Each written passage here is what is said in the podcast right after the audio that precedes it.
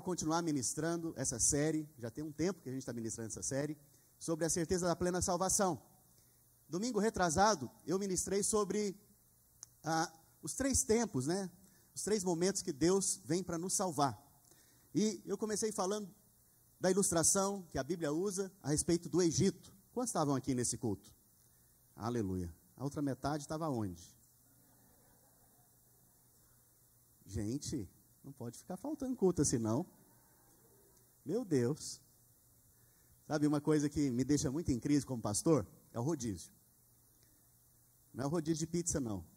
Nem da churrascaria. É o rodízio aqui dos cultos. Sabe, 25, 30% vem num culto, 25, 30% falta o culto. 25, 30% na outra semana vem, e os 25, 30% que vieram, falta de novo. Sabe, nós vamos ver aqui, nessa caminhada, nessa jornada dessas ministrações, que o pão era diário. E quando tem a casa de Deus, existe um pão semanal. Esse pão semanal é o pão da presença. Sabe, toda semana você tem que cultuar o Senhor. Porque se você não cultuar o Senhor, você vai cultuar outra coisa. Você vai cultuar o trabalho, você vai cultuar é, talvez o seu prazer, o seu umbigo, né? Porque a Bíblia fala que o ventre deles é o Deus deles. Ou seja, você vai cultuar você. Você tem que entender que o que te prospera, o que te faz permanecer é cultuar a Deus. Então eu quero te desafiar a permanecer e a estar nos cultos em nome de Jesus. E por falar em culto, domingo que vem, nós vamos ter um culto aqui de muita alegria, que é o culto da nossa multiplicação. Várias células durante esse período se multiplicaram, pessoas foram adicionadas à vida da igreja, né? E nós vamos celebrar isso diante do Senhor.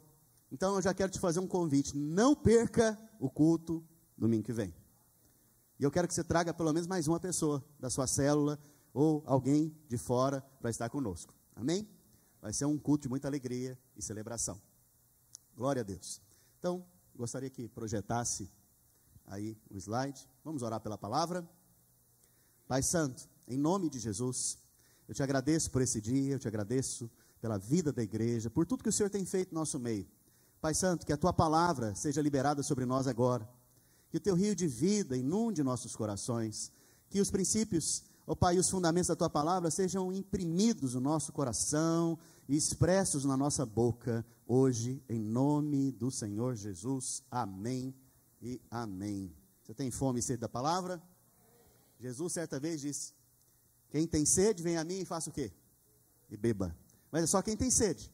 Se você não tem sede, né, você não pode beber. Mas se você tem sede, você vai até ele.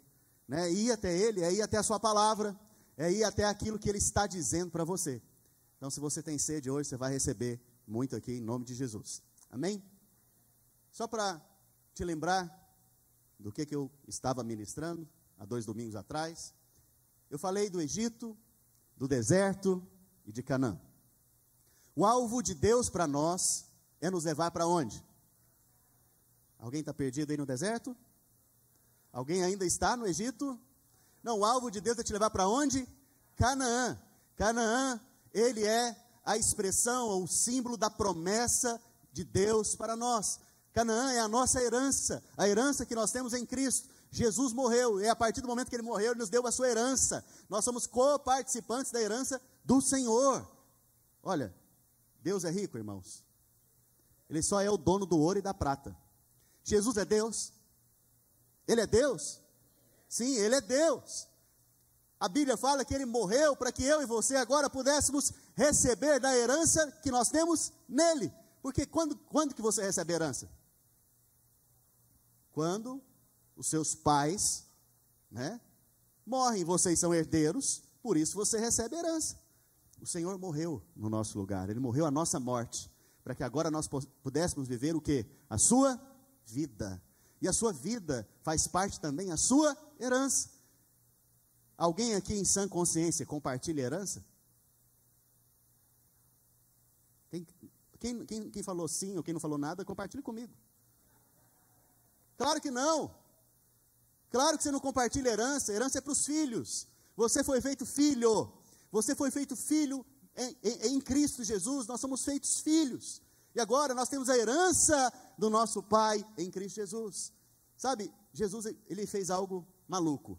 Ele compartilhou a sua herança conosco. Hoje, você pode dizer que você não tem falta de nada. Hoje você pode dizer que você tem todo o suprimento em Deus. Hoje você pode dizer que você pode todas as coisas naquele que te fortalece. Por quê? Porque você tem uma herança.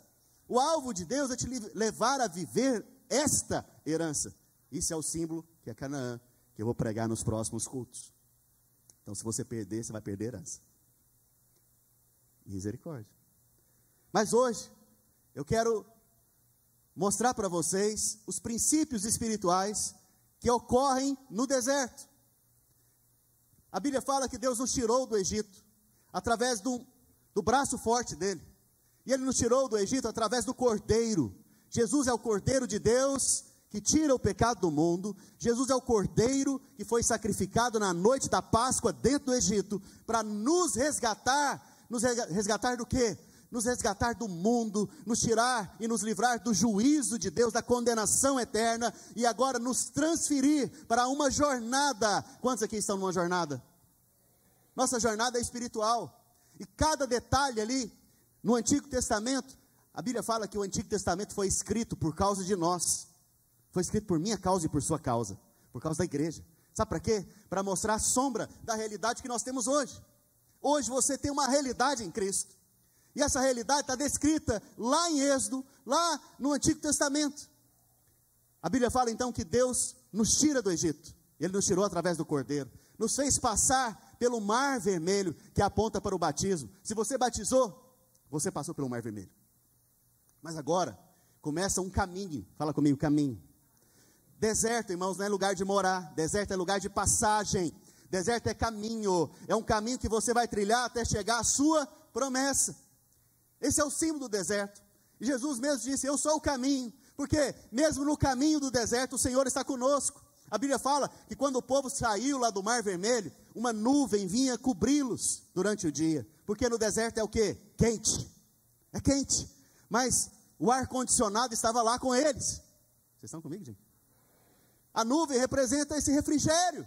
Nessa jornada no deserto, você vai ter refrigério. Você não vai ficar é, debaixo de, de de um calor extremo. Não, o Senhor vai trazer tranquilidade na sua caminhada, refrigério na sua caminhada. A Bíblia fala que à noite havia uma tocha de fogo lá no céu que iluminava para eles aquela noite e os aquecia, porque no deserto à noite é frio. Veja, Deus cuidou de cada detalhe. Sabe, estar no deserto sem Deus é um problema sério. Mas estar no deserto com Deus é bênção. É bênção porque Ele te guarda, Ele te protege, Ele te alimenta, né? Ele cuida de você. A primeira experiência que todo crente vai aprender a ter é aprender a ser cuidado por Deus. Você vai ver que esse povo é introduzido no deserto. Antes eles eram escravos. A Bíblia fala que nós éramos escravos do mundo, escravos de Faraó, que representa Satanás. Nós fazíamos a vontade do mundo e a vontade de Faraó. Mas aí um dia o Senhor Jesus, que é o Cordeiro de Deus, foi lá e nos libertou. Ele foi lá e nos salvou e agora nos introduziu numa jornada para a sua promessa, que é a nossa herança, que é Canaã. E a primeira coisa que nós vemos quando o povo entra no deserto, a primeira coisa que nós vemos acontecer é o maná. O maná ele começa a cair. Sabe? Você pode colocar a imagem do próximo slide? Veja, essa pirâmide aponta para o Egito. Quantos já saíram do Egito? Nós somos introduzidos agora no deserto. Por isso você está vendo ali aquela figura do deserto. Mas o alvo de Deus é nos levar para onde?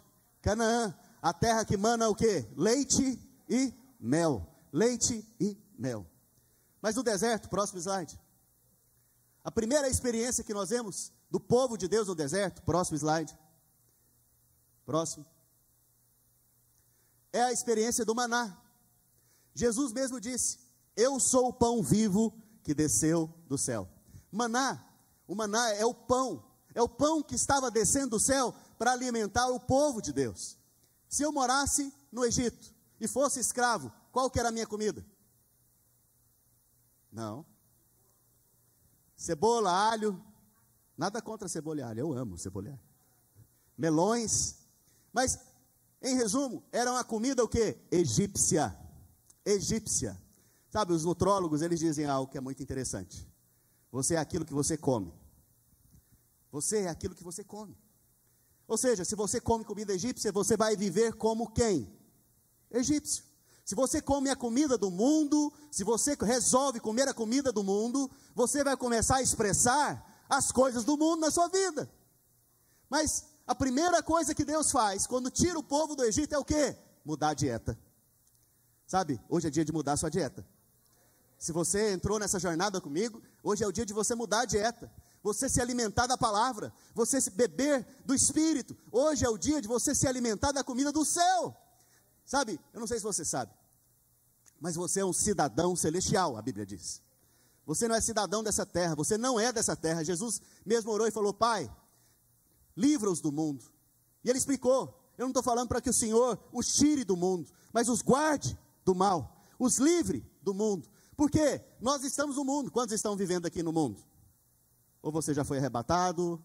Não, não. Nós vivemos no mundo, mas nós não pertencemos a este mundo. A Bíblia fala que nós somos embaixadores de Cristo. Você é um embaixador, sabia? Agora eu vou te falar uma coisa: o embaixador dos Estados Unidos que está lá no Brasil, sabe qual comida que ele come?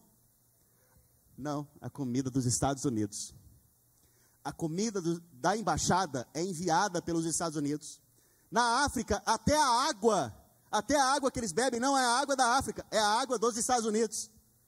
Por quê? Porque quando nós somos embaixadores, nós comemos da nossa pátria, e a nossa pátria é o céu. Você tem que aprender então agora a comer a comida do céu. E quem é a comida do céu? Jesus mesmo disse: Eu sou o pão da vida. Ele também disse algo: Eu sou o verdadeiro pão que desceu do céu. Então nós temos que aprender a comer dele. A primeira experiência da sua jornada é comer. Jesus falou: Quem tem sede, vem a mim e beba. Outra coisa que ele falou é: Você está com fome? Coma, coma, que é o pão, ele é o pão. Sabe, primeira coisa que você não pode negociar na sua jornada, na sua caminhada cristã, se alimentar da palavra. Se alimentar da palavra. E alimentar da palavra aqui não é só ler simplesmente, é meditar na palavra. Meditação sempre está ligada à prosperidade. Você vai ver quando Deus fala para Josué entrar na terra de Canaã, ele fala para ele algo: medita nesta palavra de dia e de noite, para que você prospere em tudo que você for fazer. Sabe, você quer prosperar durante a sua semana? prosperar nos seus desafios, nas suas circunstâncias, nas questões que envolvem a sua vida, medita na palavra, pega um texto da palavra e começa a meditar nele. Não precisa ser longos textos, uma frase. Começa a pensar nesse texto e meditar, irmãos. Preste atenção, olha aqui para mim. Meditar, você sabe fazer. Alguém aqui já ficou com raiva de alguém? Chateado? Ofendido? Já? Normalmente é o marido e a esposa. Quando você está com raiva, ofendido, amargurado, chateado, de beicinho, você está meditando. Sabe por quê? Você está se esforçando o tempo inteiro para não ser aquilo que você é. Então, seu marido chegou lá na, na cozinha, você está lá? Normalmente, o que, que vocês fazem? Vocês conversam. Ele vai sair de casa, normalmente você, ele te dá um abraço, um beijo. Mas quando está ofendido, chateado, você está meditando o problema. Você está lembrando do problema. Ah, aquele cara me paga. Esse marido me paga. Você está meditando, você está até falando. Porque meditação envolve falar. Falar baixinho. Então, o tempo inteiro, quando você está ofendido e chateado, você está meditando. E aquilo só vai crescendo dentro de você. A ponto de chegar um momento que vai ter uma confusão enorme. E qual que é o contrário disso? É meditar na palavra. O pastor Marcos, ele colocou 50 coisas que são a sua herança em Cristo. Se você começar a meditar em uma delas, durante a sua semana, você vai ver você prosperando na obra de Deus, na vida de Deus, na sua vida espiritual, nas coisas que te cercam. Sabe, a Bíblia fala que você é filho amado. Começa a meditar nisso. Tira esse texto durante a semana para falar: Eu sou filho amado. O Senhor já mostrou que eu sou muito amado, porque Ele morreu no meu lugar. E não só pensa, fala, porque crie, por isso que falei. Veja, volta para cá. A Bíblia nos mostra então que a primeira experiência do povo é Deus mudando a sua dieta. Porque comida na Bíblia é um negócio muito importante. Eu não sei se você sabe, mas comida na Bíblia é muito importante. Comer na Bíblia envolve aliança. Comer na Bíblia é dizer o quê? Tudo que é meu é seu, tudo que é seu é meu. Comer na Bíblia é só para quem é amigo ou quem tem a mesma fé ou compartilha da mesma coisa. Isso fala de unidade. Comer na Bíblia é a primeira coisa que Deus faz com o povo que entra no deserto. Ele muda o alimento, ele tira a comida egípcia e ele passa agora a dar a comida do céu. Por que, que o homem caiu? O homem caiu porque comeu errado, comeu da árvore errada, comeu da árvore do conhecimento do bem e do mal. Todas as vezes que você começa a definir as coisas na sua vida, baseado no conhecimento do bem e do mal, você já está comendo a árvore errada. Hoje nós não definimos o que fazemos diante de Deus, baseado nessa árvore. Hoje nós comemos da árvore da vida. Então, se tem vida, eu estou junto. Se não tem vida, não me pertence. Vocês estão comigo, gente? Então, comer é um negócio muito importante na Bíblia. E a primeira experiência que Deus mostra que o povo está fazendo. Por quê? Porque aquilo ali foi escrito para mim e para você, você tem que comer. Nós vemos então que o maná, maná nada mais é do que, traduzindo para o português, que maná é a palavra em hebraico. Maná significa, que que é isso? Fala comigo, que que é isso? Que, que é isso? Em outras palavras, quando começou a cair pão do céu, o povo viu aquilo e começou a falar o quê? Que que é isso? Que coisa extraordinária. Essa é a mesma maneira quando você é apresentado ao Senhor Jesus. Quando ele é apresentado a você, você começa a dizer: que que é isso? Que Deus é esse? Que Deus maravilhoso é esse? Meu, meu Pai do céu, o que, que é isso? Que, que, que Salvador é esse que eu tenho? Que Salvador é esse que restaurou minha vida dessa maneira? O que, que é isso? Você pode dizer o que, que é isso? Esse é o maná. Esse é o alimento do céu. Na medida que você conhece a palavra, que você se experimenta da palavra, que você come da palavra, você vai começar a ter revelação. E quando você tem revelação, você começa a dizer: o que, que é isso? Que bênção é essa que Deus está me dando? Que, que graça é essa que Deus está me dando hoje? Vocês estão comigo? Qual que é a primeira experiência? Vocês estão aqui, gente? Vocês não estão comigo. Primeira experiência é o maná. Olha lá, são cinco experiências. Cinco. Vou falar das cinco hoje, em nome de Jesus. Nós vamos embora duas horas. A primeira, então, é, é o maná. A segunda é Elim, já vou falar. A terceira, oh, desculpa. A primeira é o maná, está errado ali. A, a, segunda é Mara, a terceira é Elim. A quarta é a água da rocha. A última é Amaleque. Vou explicar cada uma delas. Passa para mim, por, por, por gentileza. Aleluia. Coloca no maná. Depois nós voltamos para cá. Um antes. Aleluia. O maná, irmãos, preste atenção. O maná, ele, ele caía todos os dias de manhãzinha, como orvalho, a Bíblia diz. Orvalho na Bíblia é um símbolo da graça de Deus. Toda manhã você precisa ter uma palavra no seu coração para você meditar e ela queimar no seu coração. Você precisa todos os dias de manhã, de sair de casa, pega um pequeno versículo, um texto, algo que Deus está falando com você, algo que Deus ministrou ao seu coração aqui no culto, e começa a meditar. Começa a meditar todas as manhãs do seu dia nessa palavra. Isso vai produzir em você alimento, isso vai produzir em você nutrientes, nutrientes da sua vida espiritual. Você vai começar a vencer batalhas que você não vencia antes. Você vai começar a viver experiências com Deus que você não vencia antes ou que você não vivia antes. Todos os dias caía o maná, de segunda a sexta. Na sexta caía porção dobrada. O maná não poderia ser guardado para outro dia, a não ser na sexta. Porque se guardasse para o outro dia, a Bíblia fala que dava bicho, apodrecia. Mais uma vez, Deus está querendo falar algo comigo, com você. Ele quer mostrar para nós o que? Todos os dias tem uma palavra no seu coração. Todos os dias tem uma palavra queimando no seu coração. Não saia de casa sem ter uma palavra no seu coração. Não saia de casa sem meditar, nem que seja dois minutos, um minuto, num texto da Bíblia. Vocês estão comigo? Sabe, pratica essas verdades, irmãos, e você vai ver um romper espiritual na sua vida. A Bíblia fala que o maná, ele caía, quando ele caía, ficava forrado ali, aquele chão do deserto, desse pão que caía do céu. As pessoas tinham que recolher isso, quando eles recolhiam, eles tinham que comer. Mas para comer, eles tinham que bater, moer e cozinhar. O maná é quem, irmãos? Fala assim comigo, Jesus. Jesus foi batido. Jesus foi moído pelos nossos pecados. Porque isso aponta para a verdade do Evangelho. Todas as vezes que você come do maná, está comendo da obra de Jesus, do que ele fez ali na cruz do Calvário por mim e por você. Ele levou as nossas dores, ele levou as nossas enfermidades. O castigo que nos traz a paz hoje estava sobre ele, sobre as suas pisaduras. Nós fomos o quê?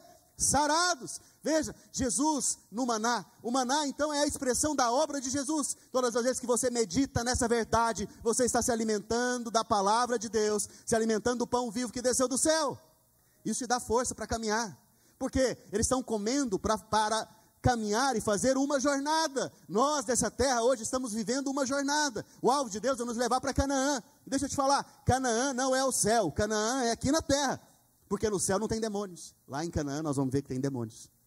Vocês estão comigo? A sua primeira experiência, então, diária, tem que ser o maná. A Bíblia fala que esse maná, próximo slide, ele deveria ser comido e ele tinha sabor de bolos de mel. Fala comigo, bolos de mel. Porque a palavra do Senhor, ela é doce. Ela é doce no nosso paladar. Sabe, a palavra do Senhor, ela é doce. E a outra coisa que deveria ter, é que quando comia, as pessoas sentiam aroma de azeite. Aroma de azeite. Sabor de bolos de mel e aroma de azeite. Azeite na Bíblia representa o quê? o Espírito Santo. Então, o maná, ou seja, a palavra, ela tem que ter o aroma do Espírito Santo quando ela é ministrada, e ela tem, quando ela entrar dentro de você, ela vai descer nos seus lábios, na sua mente, no seu coração, como um sabor de mel. Alguém já comeu mel aqui? É bom? A palavra do Senhor é boa, perfeita, agradável. A próxima experiência que nós vemos é Mara. Você pode colocar no slide onde fala de Mara. Sabe, lá em Mara aconteceu uma coisa interessante. A cada experiência que o povo tinha, eles murmuravam e reclamavam. Lembra que o pastor Marcos falou do filho dele? Olha, vou te dizer uma coisa: toda criança reclama e murmura. Eu não estou falando de criança, criança natural, estou falando de criança espiritual. Toda criança espiritual ela vai reclamar, vai murmurar, vai, ela não vai perceber a bondade de Deus com ela.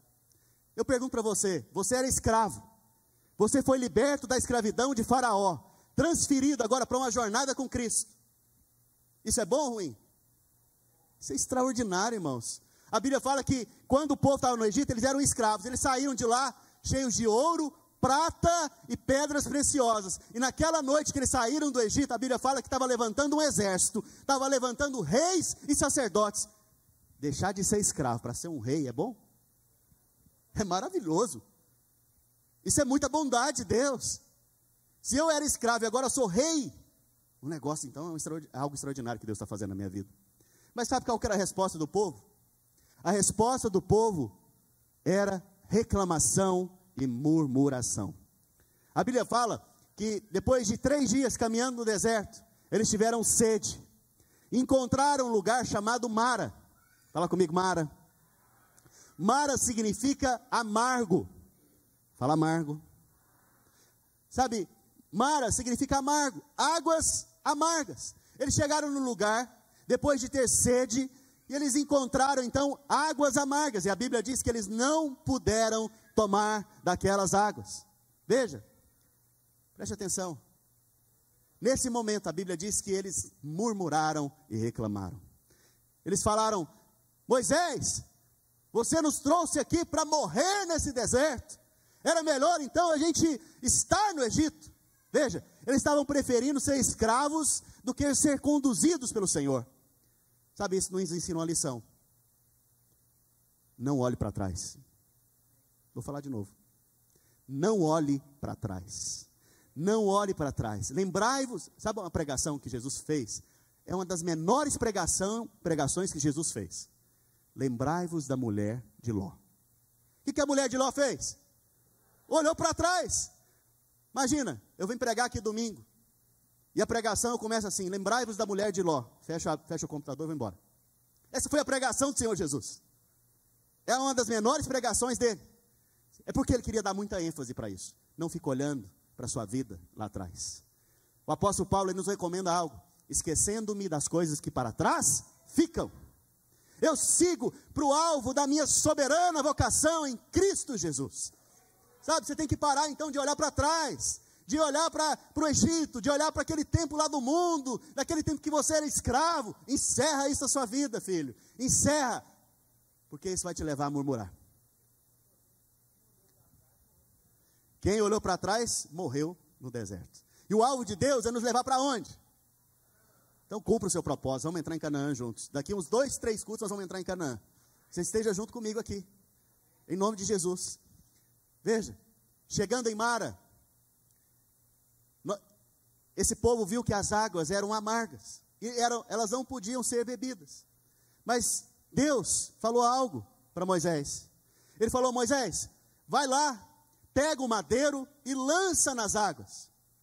Pegue o madeiro e lance nas águas. Medita nisso. A Bíblia fala que Moisés pegou o madeiro, um pedaço de madeira, e lançou nas águas, e as águas se tornaram doces. Preste atenção, filho. A sua primeira experiência espiritual é deixar de ser amargo para se tornar alguém doce, fácil de relacionar, fácil de lidar, fácil de conviver. Porque eu entendo, lá no mundo, lá no Egito, esse povo era escravo. Lá no mundo, lá no Egito, esse povo apanhava. Eles trabalhavam com dura serviço, diz a palavra. Eles trabalhavam demais, de sol a sol. Você já viu gente que chega em você e fala: Nossa, nesse país eu estou trabalhando demais.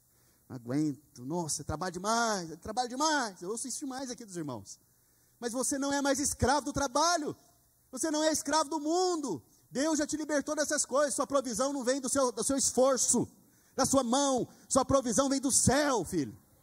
Aprenda a fazer a oração que nós fazemos aqui todo, toda terça a sexta. Trabalhar menos e ganhar mais. Essa é a graça de Deus. Aprenda a fazer essa oração, medita nisso durante a semana.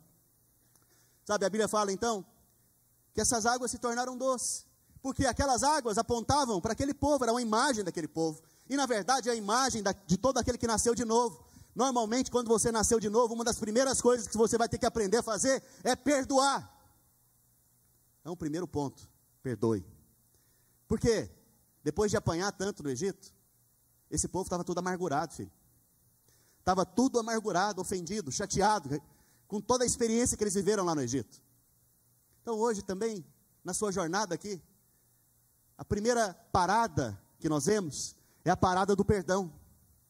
Hoje é dia de liberar perdão na vida de muitos. Hoje é dia de você tirar a amargura da sua alma, o ressentimento, o beicinho. Alguém já ficou de beicinho aqui? Preste atenção. Pastor, mas não merece. Perdão é para quem merece ou para quem não merece? Me explica. Para quem não merece. Porque se merecer não é perdão. Se merecer é, é salário. Trabalhou por aquilo. Mas nós fomos perdoados gratuitamente, de graça diante do nosso Pai. Aquele que foi muito perdoado, o que, que se espera dele? Que perdoa, que também ama, né? Que ame muito, mas que perdoe. Se você foi perdoado, filho, o que te resta é o quê? Perdoar quem te ofendeu. O que te resta é perdoar. Agora, se você acha que você não tem pecado, então você tem um problema. Porque Jesus veio por causa do seu pecado. E por causa do seu pecado, ele morreu para que hoje houvesse perdão para você. Então, o que se espera de você meu irmão, minha irmã, é que você libere perdão hoje. Essa é a sua primeira experiência. A Bíblia fala a respeito de João Batista. João Batista, a Bíblia diz que ele foi um dos maiores homens de Deus na história. Foi maior que Moisés, maior do que Elias, maior do que Abraão. Jesus fala que o, esse, de todos que nasceram da carne e do sangue, ou de mulher, João Batista foi o maior profeta. Ele é o cara. Irmãos, João Batista foi aquele que introduziu Jesus ao ministério. Ele batizou Jesus. Hum, nada mais, nada menos do que o próprio Senhor. Ele, quando viu Jesus, ele falou: Eis o Cordeiro de Deus que tira o pecado do mundo. Ele reconheceu Jesus primeiro do que todo mundo. João Batista é o cara. Mas certa vez a Bíblia diz que ele foi preso. Fala comigo, preso.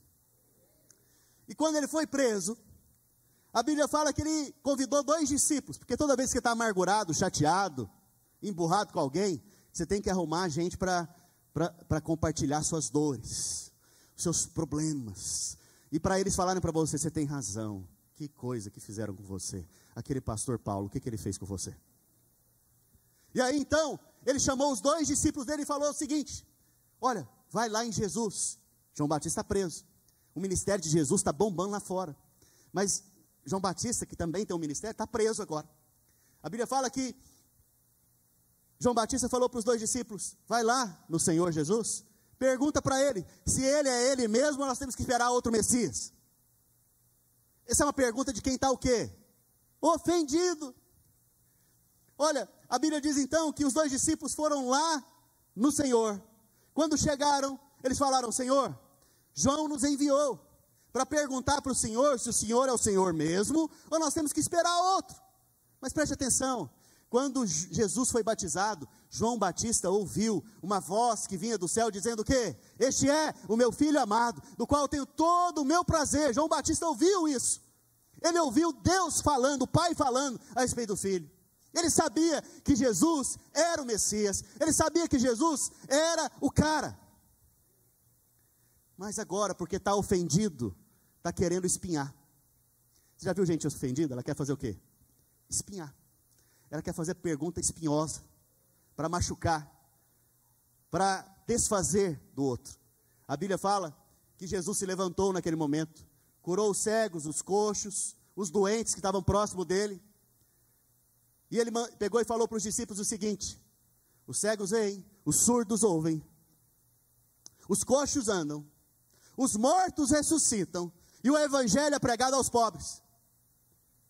E vai lá e avisa para João Batista: Bem-aventurado é aquele que não se ofende em mim. Preste atenção. João Batista está ofendido na cadeia. Toda vez que você está ofendido, você está preso. Está preso em alguém. João Batista está preso na cadeia, mas é porque ele já estava preso no coração dele. Só revelou que ele já estava preso. Preste atenção. A primeira experiência sua tem que ser mara. As águas do seu coração têm que se tornarem doces para você se relacionar na jornada. João Batista está preso em Mara, filho. A Bíblia diz então que Jesus mandou esse recado para ele. Mas eu te pergunto hoje: como que você pode ficar ofendido com Jesus hoje? A Bíblia fala que nós somos o corpo de Cristo. A maneira de você ficar ofendido hoje é ficar ofendido com o irmão do seu lado. Dessa maneira você está ofendido com Cristo, porque Ele é o corpo de Cristo. Então, nesse momento, você também está é, tá perdendo a bem-aventurança, a alegria, a alegria de estar no corpo. E aí você sai do corpo. João Batista, ele cometeu essa loucura. Sabe o que aconteceu com ele depois? Perdeu a cabeça. Toda vez que você está ofendido, você vai perder a cabeça. Toda vez que você está ofendido, chateado, amargurado, você vai perder a cabeça. É por isso que é tão importante você passar por esse processo de Mara. Sabe o que, que Deus está dizendo para esse povo? Sem passar por aqui, nós não tem como andar para frente. Sem liberar o perdão, não tem como a gente avançar. Sem liberar as pessoas que estão tá presas aí dentro do seu coração, não tem como a gente avançar. Então, Deus faz essa primeira parada aqui com eles, para falar o que para eles? Libere as águas amargas do seu coração, porque hoje eu vou trocar elas em águas doces. Nesse momento, pela primeira vez aparece na Bíblia o nome Jeová Rafa. Jeová Rafa significa Deus quem cura. Porque a ofensa, a, a, amargura, está diretamente conectada à enfermidade. Mas o perdão, o liberar o coração, está diretamente conectado à cura. Por isso Deus se revela nesse momento como Deus que cura. Próxima etapa, próximo momento.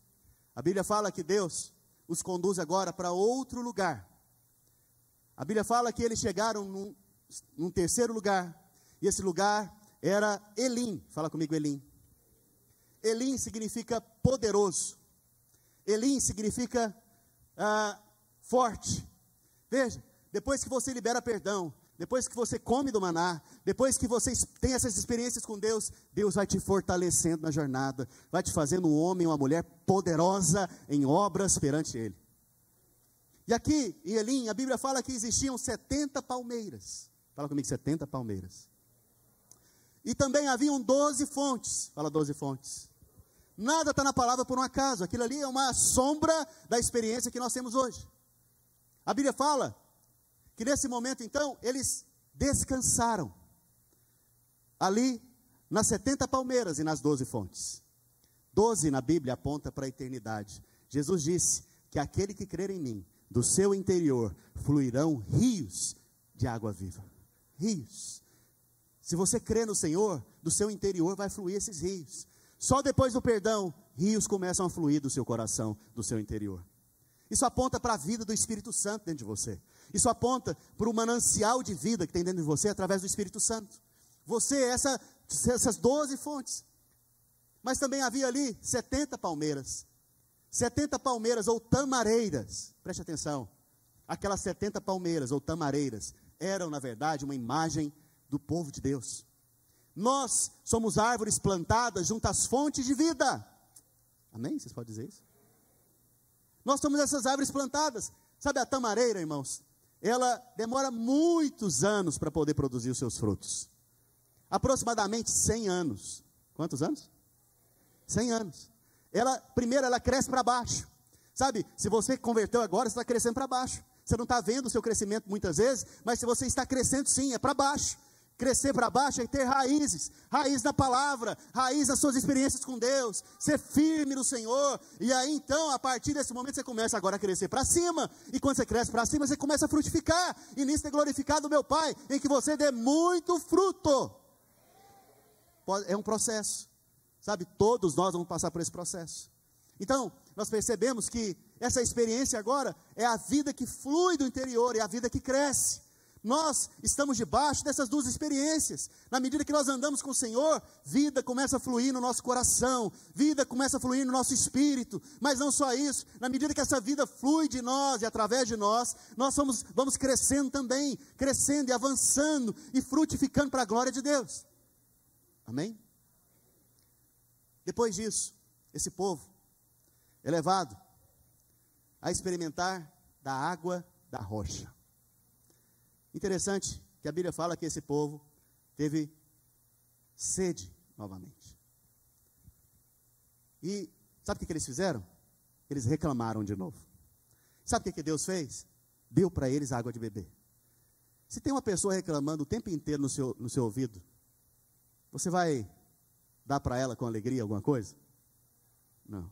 Talvez você nem vai dar nada para ela. Mas que interessante. Deus ouvia não a oração deles, porque eles não oravam. Deus ouvia a murmuração deles e os abençoava. E os abençoava. Deus não ouve só oração, filho. Deus ouve reclamação também.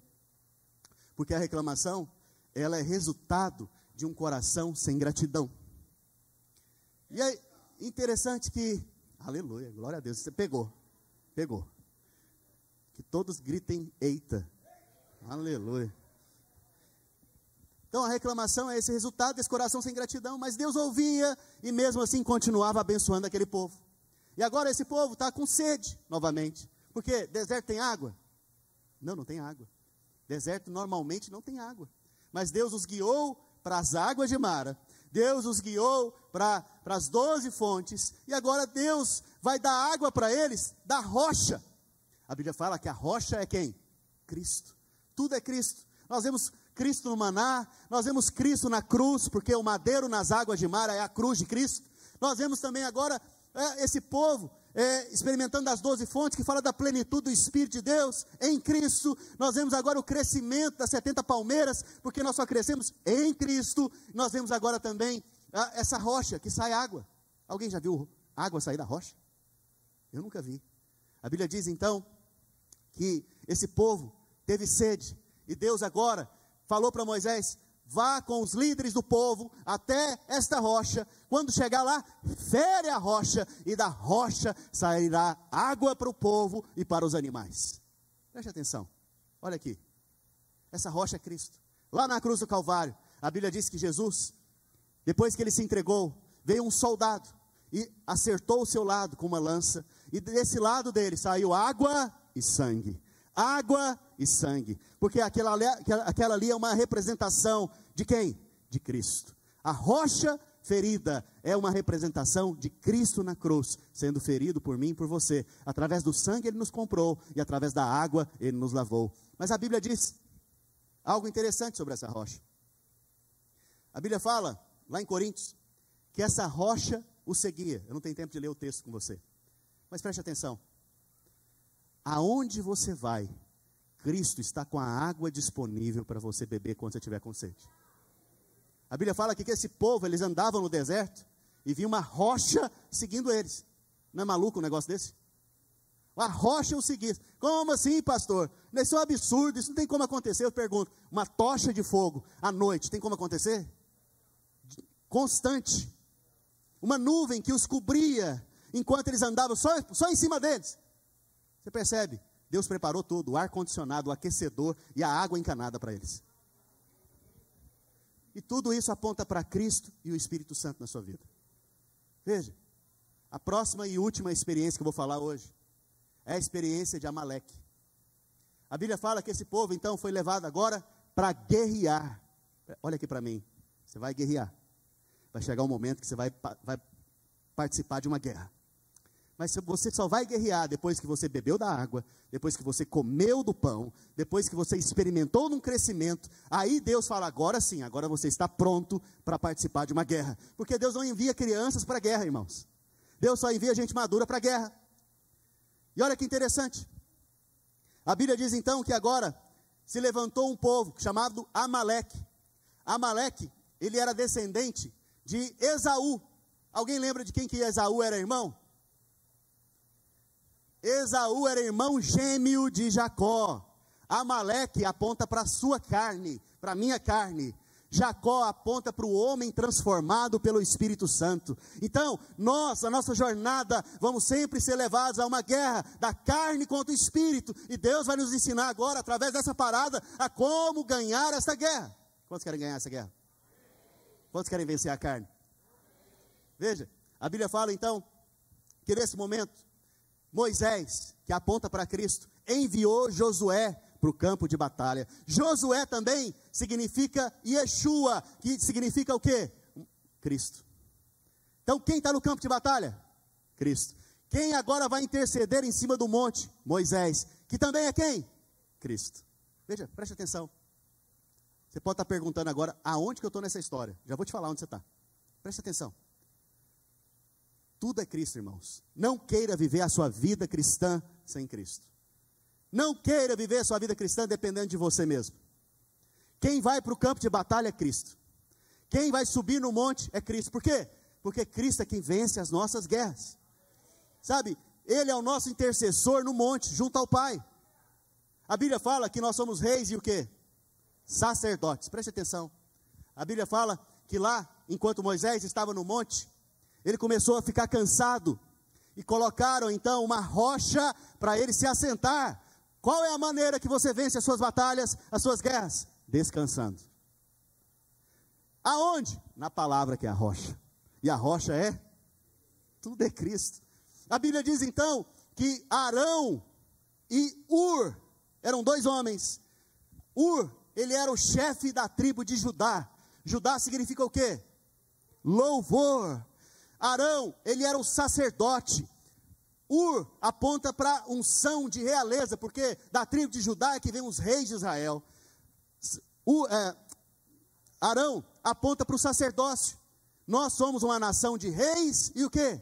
Sacerdotes. O que que os sacerdotes fazem? Intercedem pelo povo diante de Deus. O que que os reis fazem? Comandam com a palavra de autoridade. A Bíblia fala que esses dois homens estão segurando agora os braços de Moisés. Enquanto os braços de Moisés ficavam para cima, a luta lá embaixo era vencida. Mas se os braços abaixassem, a carne, a maleque começava a ganhar. Preste atenção. O que, que Deus quer falar comigo com você? Aplica isso na sua vida. Enquanto você ora e declara a palavra em autoridade, você vai vencendo a carne, a maleque. Mas quando você para de orar, quando você para de declarar a palavra, você vai começando a perder a batalha da carne. Preste atenção. A Bíblia fala lá em Coríntios que a vitória, ela não é conquistada por nós. A vitória é nos dada. Você muitas vezes foi ensinado, talvez, né, Porque aqui tem muitos irmãos de muitas outras denominações. Talvez você foi ensinado que você tem que ir e vencer as suas batalhas.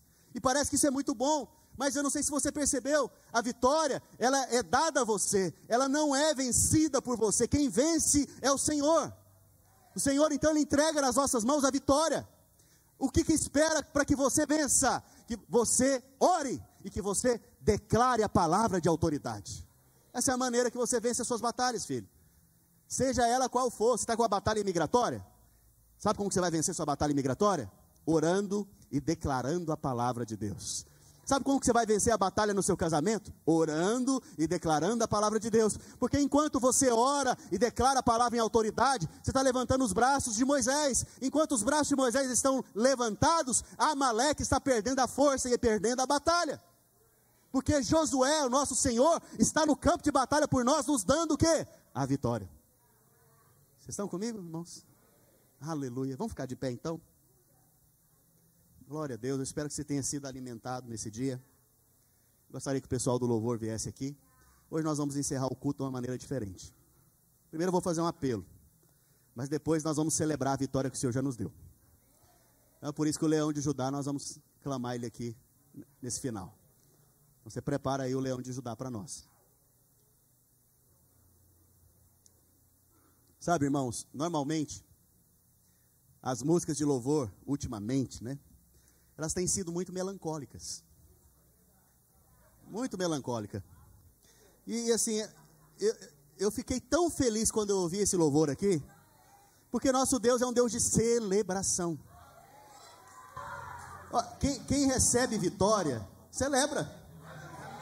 Você não conquista a vitória, vou te falar mais uma vez, você recebe a vitória.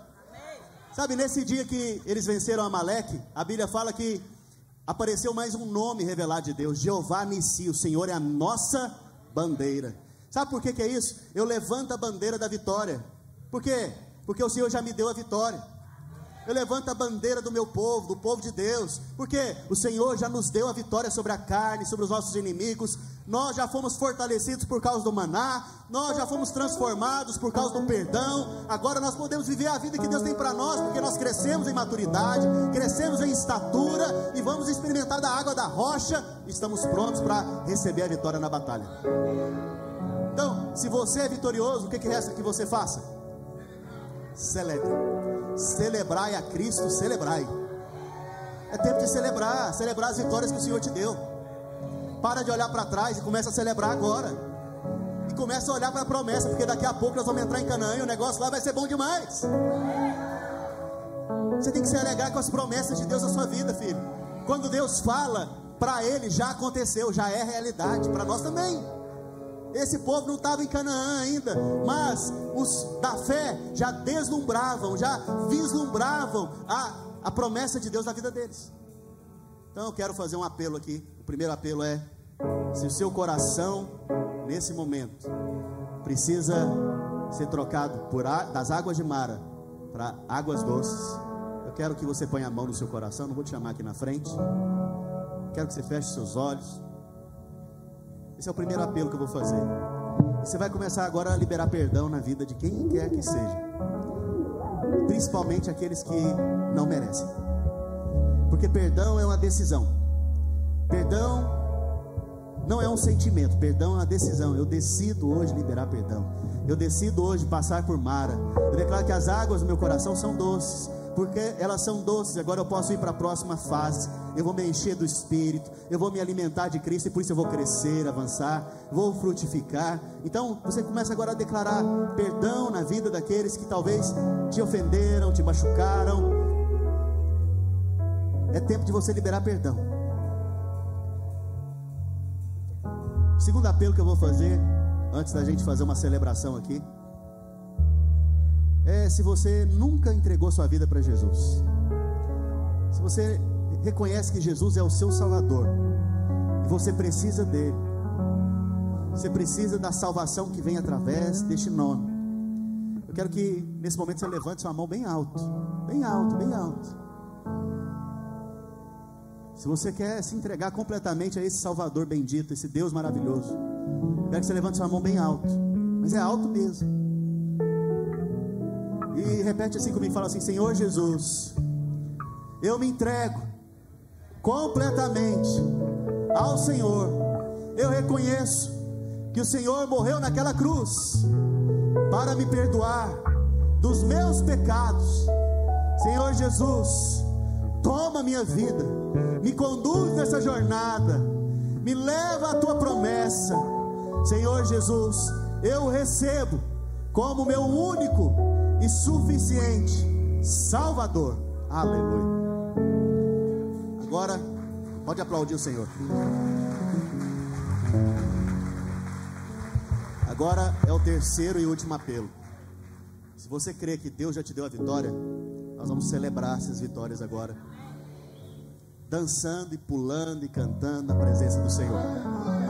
Não, você que é maluco como eu, por Jesus, quiser vir aqui à frente, nós vamos pular aqui essa música.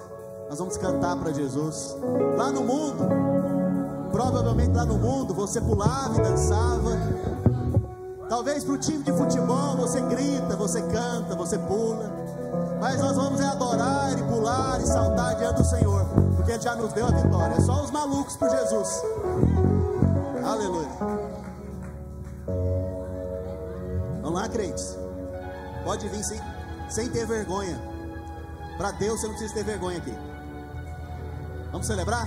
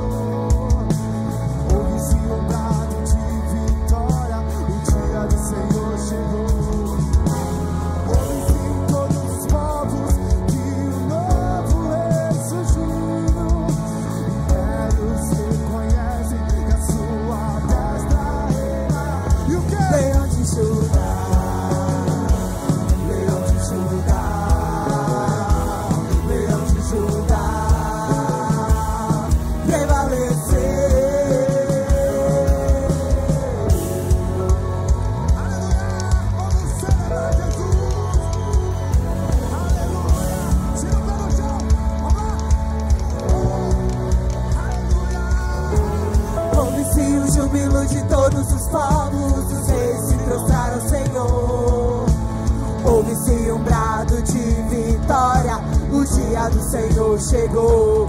Hey! Ouve-se então.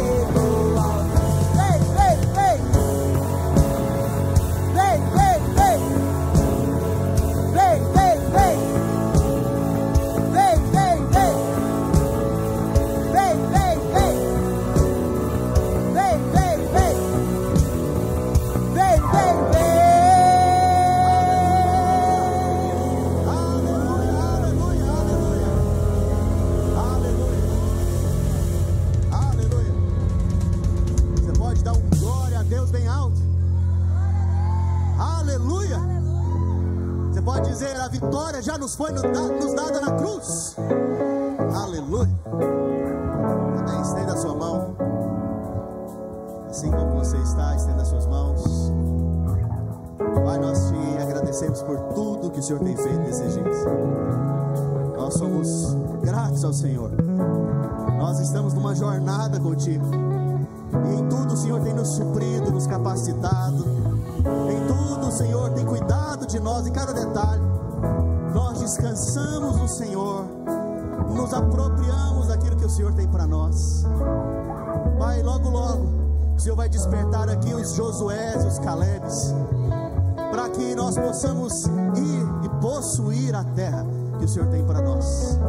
Que durante essa semana, Pai, cada um deles receba o maná, receba a palavra do Senhor diariamente no coração deles, e eles possam ser fortalecidos. Pai, beberem da água que sai da rocha, que aponta para o Espírito Santo. Pai, que eles possam beber e comer do Senhor durante essa semana, e eles possam ver também os seus inimigos caindo, e a vitória do Senhor sendo dada nas mãos deles, porque o Senhor é o nosso Deus, e o Senhor está no nosso meio, e o Senhor está dentro de nós. Que essa semana seja uma semana abençoada, em o nome do Senhor Jesus. Dê um abraço em dois ou três irmãos, estamos encerrados.